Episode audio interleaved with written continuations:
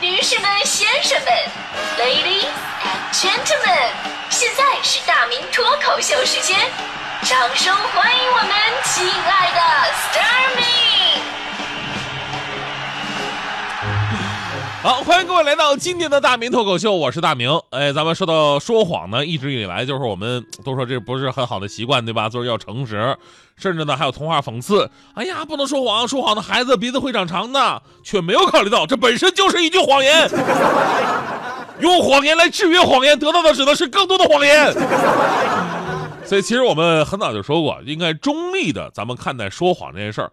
人性本身的特质就证明了我们就是天生会说谎的动物，而人类的社会属性又证明了，从人与人的交流再到社会上立足，说谎又是非常必要的一种社交方式。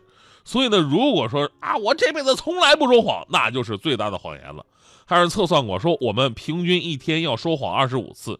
所以呢，这个咱们把谎言分分类，我们就是除了那些很少或者不说。那些为了达到某些目的，甚至为了侵占他人利益恶意编造的谎言，啊之外，就平常的客套，你总得说两句吧。生病了，领导给你打电话问啊，你怎么样了呀？你说一般都会说啊，我没事啊，对吧？你总不能说说的特别具体。哎呀，领导，这我现在脑袋疼啊，肚子疼，心口疼。领导先别挂电话，我再好好体会一会我汗哪哪疼。媳妇问你，哎，我穿这个好看吗，老公？啊，你是不是都得说啊，媳妇你特别好看，特别漂亮，对吧？你或者变着法的说漂亮，总不能说赶紧拉着脱脱脱下来，这丑丑丑爆了，这 不找死吗？生活当中这种谎言太多了。家长说啊，压岁钱我给你存着。公交车司机说里边有座，上来就走。服务员说你的菜马上好。小学老师说你跟我说实话，我不告诉家长。数学老师说跟你说啊，这节课体育老师有有事上不了啊。英语老师说：“我就占你们一分钟的时间。”学习好的同学说：“哎呀，这次考试又没考好。”一群人来打球说：“哎呦，加一个，我们不会玩。”街边小店说：“老板跑了，老老板娘跳楼大甩卖。”说到这个，我感触特别的深。在我们家老家长春桂林路有那么一家店，老板娘跳楼都跳了十多年了，到现在还跟那坚持甩卖呢。啊，再过两年都都跳楼跳成老字号了都。当然，我们说大多数情况，这说谎都是值得理解的。毕竟绝大多数好言都不是恶意的，只是一种社交礼仪，或者呢，在不伤害别人的情况之下保护自己的方式。这年头，大家伙都不傻，正所谓嘛，人间不拆，乐呵一下就过去了。这东西吧，它不涉及人品。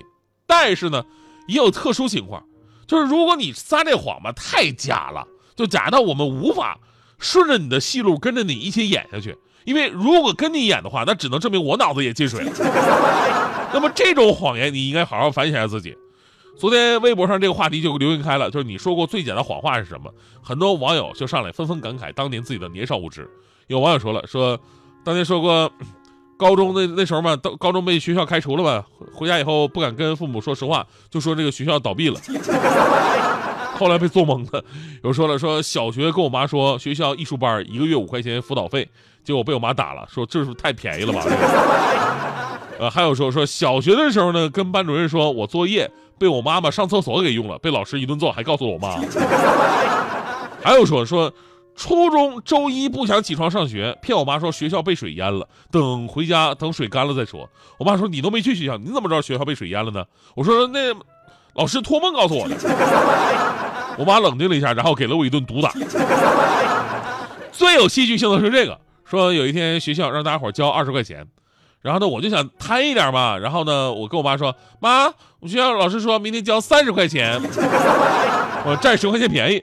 我妈不信，就打电话问我同学的妈妈。我心想完了露馅了，果不其然，打完电话我妈就冲过来了，跟我说，小子哈，我幸好打个电话，你说你什么脑子？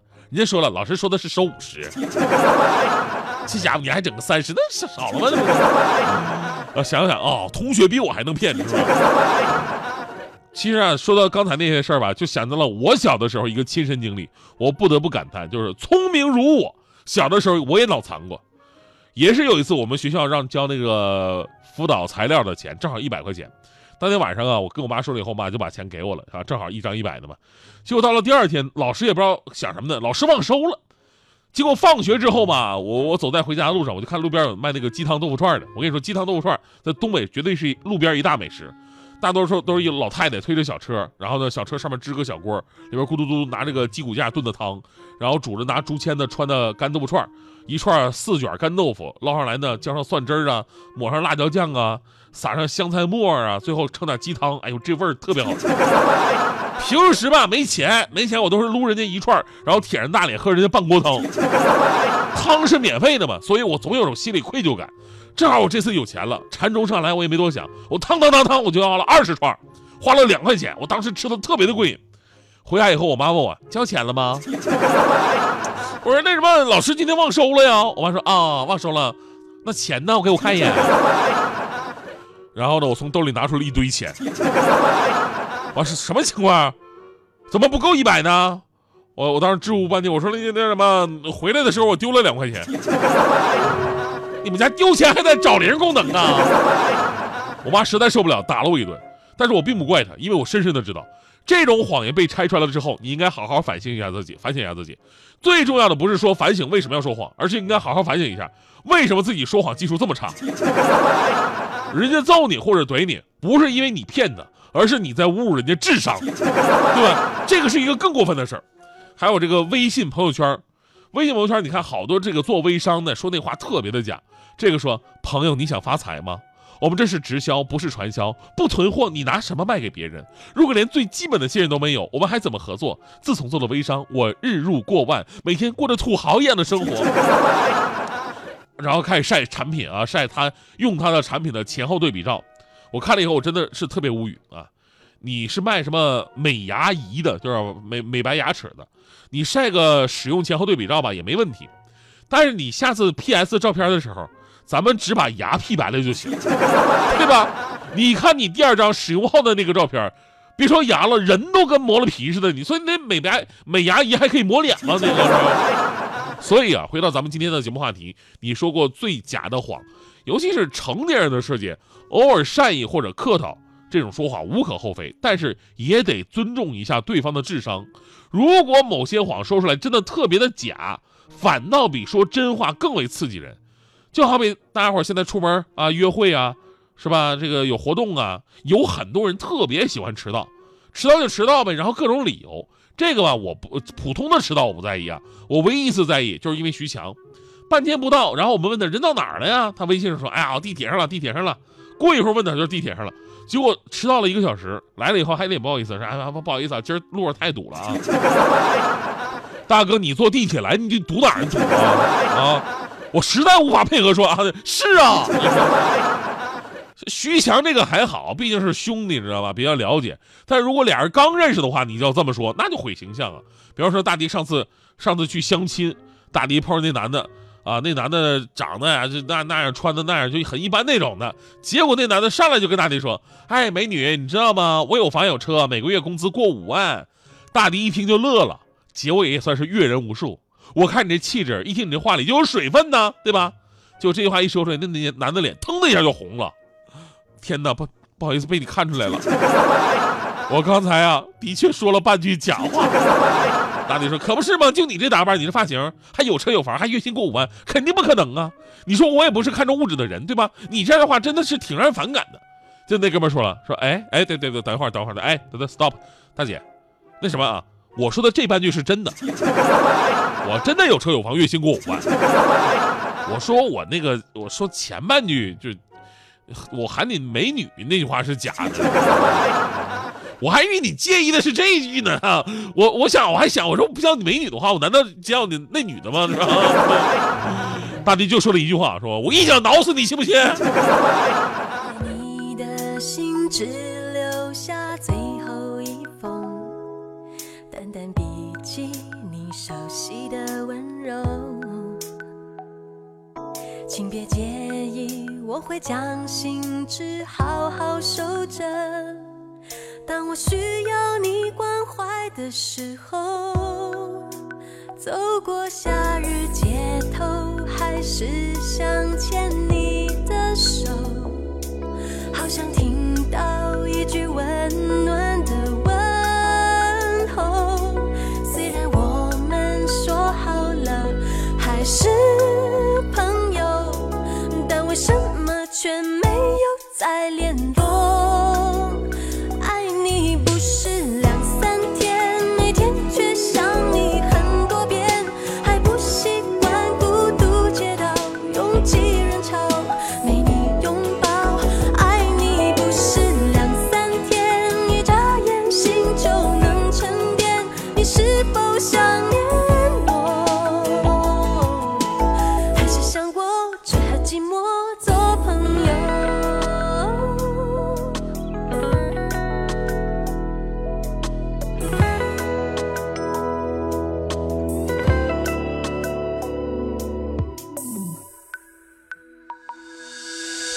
你的心只